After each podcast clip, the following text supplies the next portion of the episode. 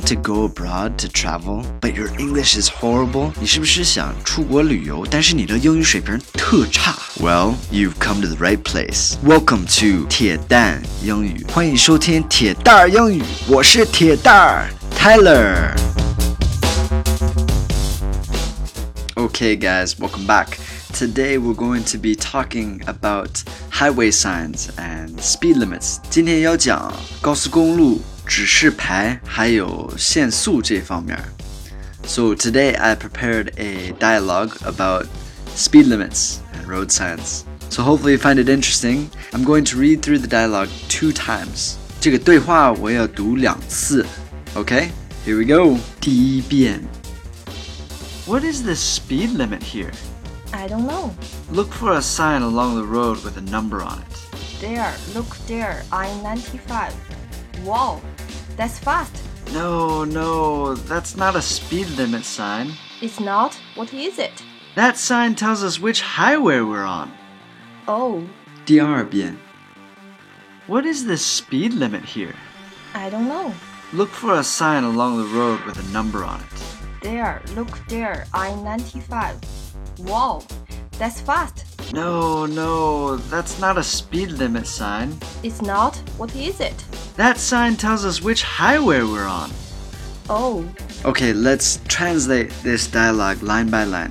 好的，咱们翻译一下，一句一句来吧。What is the speed limit here? 这里的限速是多少？What is the speed limit here? I don't know. 我不知道。I don't know. Look for a sign along the road with a number on it. 找一个路边有一个数字的标志。Look for a sign along the road with a number on it. There, look there, I 95. Wow, that's fast.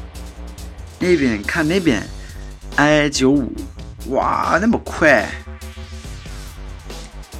No, no, that's not a speed limit sign. 不是，不是，那不是一个限速标志。 It's not. What is it? 不是吗？那是什么呢？It's not. What is it? That sign tells us which highway we're on. 那个标志告诉我们现在在哪一条高速公路上。That sign tells us which highway we're on. Alright, so 这个对话挺有意思的，因为 我发现了很多中国人就是去美国开车的时候不怎么注意到这个限速，有的时候开的太慢了。其实我觉得开的太慢了太多了。